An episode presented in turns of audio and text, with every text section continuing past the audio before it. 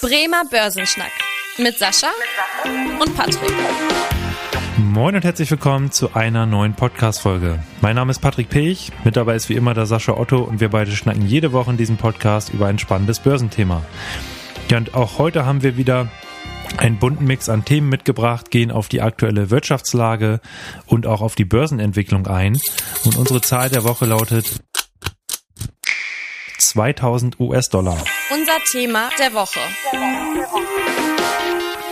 Ja, unser Fokus liegt heute auf dem Blick auf die Quartalsberichte der Big Tech Aktien, also Meta, Alphabet, Amazon und Microsoft. Aber bevor wir darauf eingehen, werfen wir doch einfach nochmal einen kurzen Blick auf die aktuelle Wirtschaftslage. Sascha, da gab es ja einige spannende Wirtschaftszahlen in den letzten Tagen. Ich würde sagen, starten wir mal mit einem Blick in die USA. Wie hat sich denn eigentlich so in letzter Zeit die US-Wirtschaft geschlagen? Also gar nicht so schlecht. Also wenn man das mal einfach sich anschaut, ist das Quartal 3 Wachstum bei 4,9 Prozent hochgerechnet. Hm. Das ist mehr als erwartet und auch deutlich mehr als in den Vorquartalen. Und das trotzdem wir ja in der Welt einige Krisen haben und nach wie vor natürlich die Thematik der sehr, sehr hohen Energiepreise so ein bisschen die Märkte belasten auf der einen Seite, aber auch Amerika natürlich auch einige innerpolitische Probleme hat, gerade natürlich mit der Diskussion darum, wie soll das Land jetzt überhaupt regiert werden. Also wieder erwarten sehr, sehr gut, äh, sehr, sehr, sehr robust, gutes Wirtschaftswachstum. Also tatsächlich läuft es da runter in der Wirtschaft, als eigentlich so ein bisschen der Blick auf die Welt eigentlich erahnen lassen würde. Das heißt, da ähm, ist natürlich jetzt spannend, wie die US-Notenbank darauf reagiert, auf diese gute Wirtschaftslage, aber weiterhin ja noch zu hohe, in Anführungsstrichen, Inflation. Wir nehmen heute die Podcast-Folge hier am 1.11. auf, also quasi kurz vor der US-Notenbank-Sitzung. Deswegen können wir darüber noch nicht berichten. Da werden wir dann natürlich in den nächsten Wochen berichten. Genau, ansonsten würde ich mal kurz den Blick nach Polen richten, weil Polen war ja auch ganz spannend, allerdings weniger aus wirtschaftlicher Sicht, sondern eher aus politischer Sicht, einfach weil sich da ja auch ein Regierungswechsel abzeichnet und ja, da kann man eigentlich sagen, dass der Aktienmarkt das ganz positiv aufgenommen hat. Da ist jetzt der WIG 20, also der Warschauer Aktienindex, der hat jetzt seit dem 15. Oktober, also in den letzten zwei Wochen, acht Prozent zugelegt. Da vielleicht auch nochmal der Hinweis, da haben Sascha und ich schon mal so eine Folge zu aufgenommen. Das ist die Folge Nummer 71. Da könnt ihr gerne nochmal reinhören, wenn ihr auch mal wissen wollt, welche Unternehmen in Polen eigentlich so am Aktienmarkt gelistet sind. Stichwort natürlich auch Gaming-Aktien. Da gibt es ja viele Unternehmen, die da tätig sind. Ja, ansonsten der Blick mal hier zur heimischen Wirtschaft, Sascha. Wie entwickelt sich Deutschland derzeit? Wie ist da die Stimmung? Also insgesamt ist die Stimmung nicht so gut. Also tatsächlich ist es ein Stück weit so, dass man, äh, wenn man sich den IFO Geschäftsklimaindex anguckt, dass die Stimmung weiter eingetrübt ist. Ganz schlimm sieht es momentan auf dem Bau aus. Mhm. Da haben wir tatsächlich den schlechtesten Stand seit 91, also seit Beginn des Ganzen. Also aber auch bei allen anderen befragten Unternehmen ist hat man weiter ein niedriges Niveau.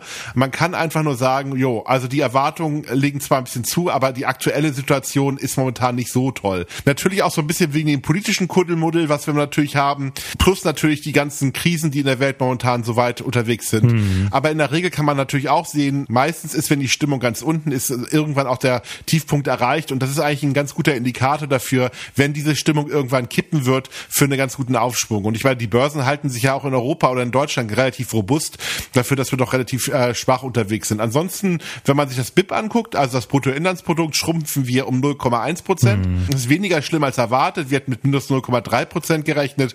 Aber trotzdem, Schrumpfen ist immer nicht gut. Jetzt müsste man mal schauen, wie es im Q4 ist. Also das wäre die nächste Frage. Aber das Gute ist, und jetzt wollen wir noch mal was Gutes sagen zur Konjunktur, dass die Inflation, die ging zurück im Oktober, so dass man erstmal sagen kann, von 4,5 Prozent auf 3,8 Prozent. Also kann man erstmal sogar sagen, dass die Tendenz die richtige Richtung zeigt. Also das Inflationsthema, die Hyperinflationsängste, die wir hatten, scheinen immer mehr unbegründet zu werden. Okay, das heißt da, was erfreulich ist auf jeden Fall, sowohl für die Aktionäre als auch für die Verbraucher, dass die Inflation da die Jahresrate zurückgeht. Und da freut sich natürlich auch die EZB, weil das ist ja deren Hauptziel, die äh, Preisstabilität zu gewährleisten. Das war ja eben auch wahrscheinlich ein Grund, warum die EZB jetzt eben zuletzt gesagt hat, ja, wir legen mal eine Zinspause ein. Das war jetzt auch die erste Zinspause seit dem Sommer 2022. Zuletzt wurden ja immer wieder die Zinsen erhöht. Das heißt jetzt hier das erste Mal die Zinspause, die wir da gesehen haben. Ja, da würde man sich auch wundern, wir haben so hohe Zinsen, aber der Goldpreis, ja, der ist im Moment ja sehr, sehr äh, am, am Steigen sozusagen und das hat aber weniger ja mit der wirtschaftlichen Entwicklung zu tun, sondern da würde ich auch jetzt unsere Zahl der Woche auflösen und zwar die 2000 US-Dollar. Das hat einfach aufgrund der, ja, aufgrund der geopolitischen Lage, gerade aufgrund der, des Krieges in Israel zu tun, dass da der Goldpreis immer von solchen Krisenzeiten profitiert. Ja, das heißt, hier sind wir ja schon recht nah sogar an dem Allzeithoch. Das lag nämlich 2020 bei 2070 US-Dollar. Das heißt, da schon für diejenigen, die da im Gold investiert sind, äh, die haben sich dann natürlich über diese Entwicklung gefreut. Das Börsenwetter. Ja, und wir konnten jetzt in den letzten Tagen insbesondere zwei Aktien sehen, die im DAX ja relativ weit abgeschlagen waren. Das waren Siemens Energy und Mercedes. Sascha, was ist denn da los, dass so ein DAX-Titel, das ist ja wirklich selten, mal eben in so einer Woche so viel am Wert verliert. Also Siemens Energy hat ja tatsächlich schon immer einige Probleme gehabt, gerade was natürlich auch einige Töchterfirmen betroffen hat, ähm, weil man da wirklich nicht so richtig wusste, wie sollen die überhaupt ihre ganzen Prozesse in Griff, in Griff bekommen. Also es gab natürlich die Situation, dass dort auch eine Warnung ausgesprochen wurde, mhm. dass viele dieser Rotoren gewartet werden müssten und das auf Kosten von Siemens Energy. Das war die Vorgeschichte, aber das war nicht der Grund. Der Grund war jetzt, dass Siemens Energy ganz klar gesagt hat, die schlechte aktuelle Entwicklung, die wir schon haben, plus die immer stärker steigenden Preise führt dazu, dass wir tatsächlich in eine ganz große Bedrohung momentan kommen.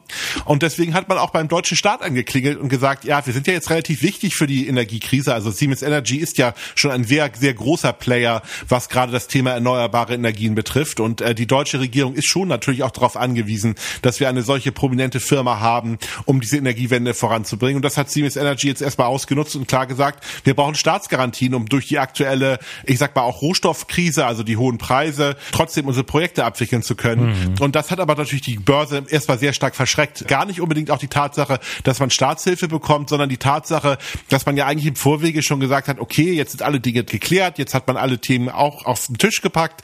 Bei Siemens Energy wurden es aber immer mehr Themen. Also und da fragt sich die Börse jetzt auch, ist das jetzt das Ende der Fahnenstange oder nicht? Also Siemens Energy ist jetzt tatsächlich zum Zockerwert verkommen, mhm. kann man nicht anders sagen. Also Siemens Energy hat in den letzten Quartalen eine ganze Menge Vertrauen verloren und deswegen natürlich auch diese katastrophale Börsenentwicklung der letzten Tage dabei. Aber wobei auf der anderen Seite natürlich Siemens Energy auch ein strategisch wichtiges Unternehmen ist aus den genannten Gründen schon, so dass man davon ausgehen kann, dass natürlich weiterhin dort äh, Siemens Energy auch eine entscheidende Rolle in der ganzen Strategie spielen wird. Aber inwieweit natürlich die Aktionäre davon profitieren können, ist ein großes Fragezeichen. Hm, okay, das heißt da ja eher negative Stimmung, genauso bei Mercedes und da war es jetzt der Wertverlust nicht ganz so schlimm. Bei Siemens Energy waren es ja, ja um die 35 Prozent, nachdem diese Nachricht rauskam, also schon äh, immens.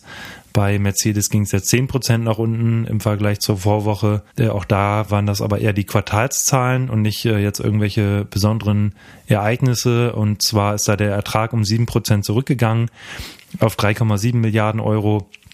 Und auch der Umsatz ist leicht zurückgegangen, so dass das ja nicht ganz so gut aufgenommen wurde, die Quartalsberichte. Das Einzige, was da wirklich noch gut läuft, kann man sagen, ist das Van-Geschäft, also Kleintransporter.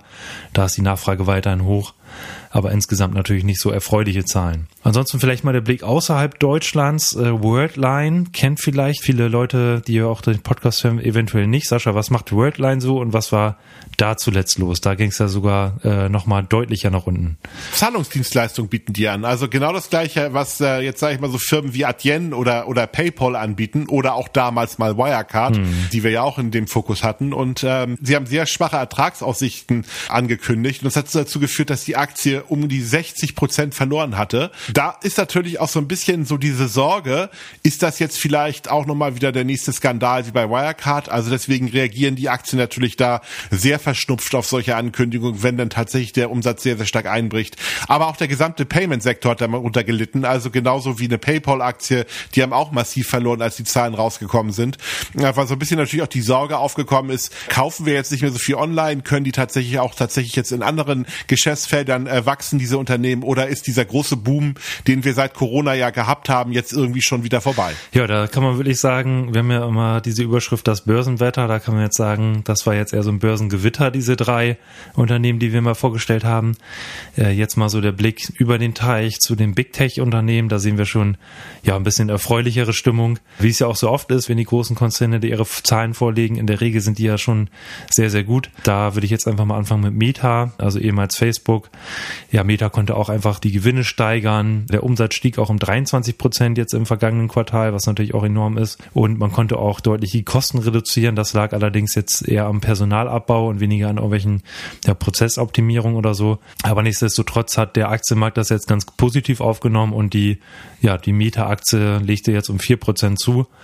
Das heißt, da eigentlich sehr erfreuliche Zahlen. Ja, Sascha, wen würdest du dir gerne nochmal rauspicken? Wir haben ja noch Alphabet, Amazon, Microsoft. Ja, dann nehme ich mal Microsoft. Die, die, den Titel mag ich eigentlich auch immer ganz gerne. Äh, die konnten tatsächlich sehr gutes Wachstum im Cloud-Geschäft in der Form verzeichnen und damit natürlich dann auch ganz massiv, ich sag mal, die Börsen verzücken. Zum Zweiten auch nochmal das Thema künstliche Intelligenz. Da fangen die ja auch relativ gut an, in der Form sich ähm, Marktanteile zu sichern. Also Umsatz ist von 26 auf 29 Prozent gestiegen.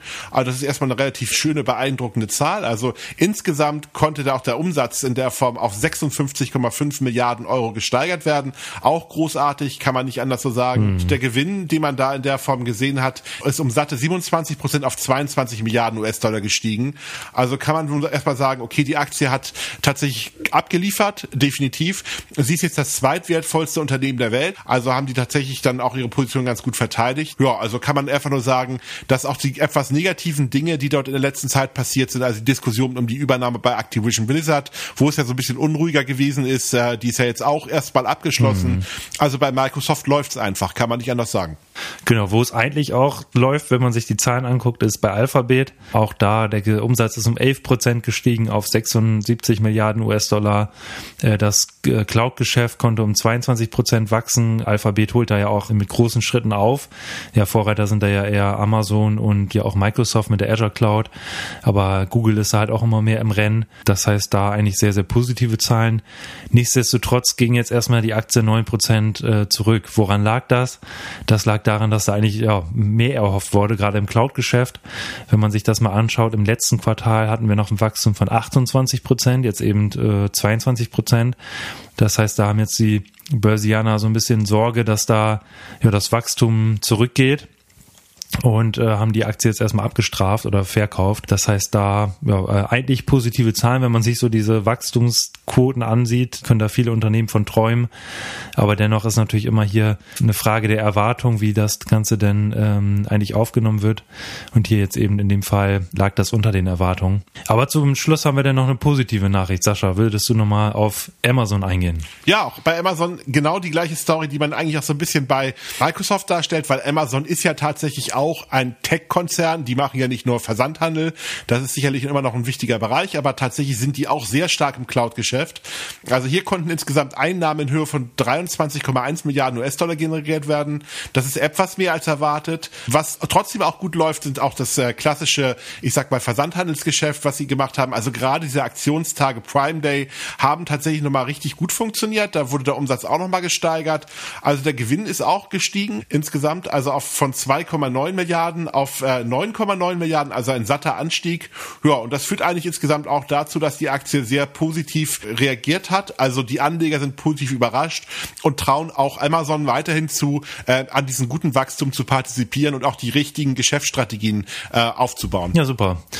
Das war so der Überblick über die Big Tech Aktien aus den USA und in der nächsten Woche schon mal die Ankündigung, äh, berichten wir dann mal über das Planspiel Börse, dass wir da mal drauf eingehen, wie, ja, äh, wie zum Beispiel Sascha da eigentlich so die Anlageentscheidung getroffen hat und wie es bisher läuft. Äh, das heißt, da auch gerne wieder einschalten und wenn ihr jetzt noch Themenwünsche habt, schreibt uns gerne eine E-Mail an podcast.sparkasse-bremen.de. Ansonsten freuen wir uns, wenn ihr in der nächsten Woche wieder einschaltet. Bis dahin, tschüss. Tschüss.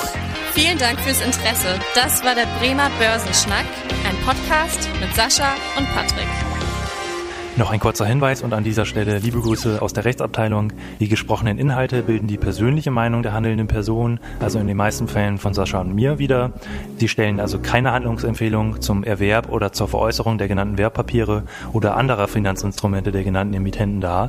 Bei Fragen wende dich gerne an deinen Berater.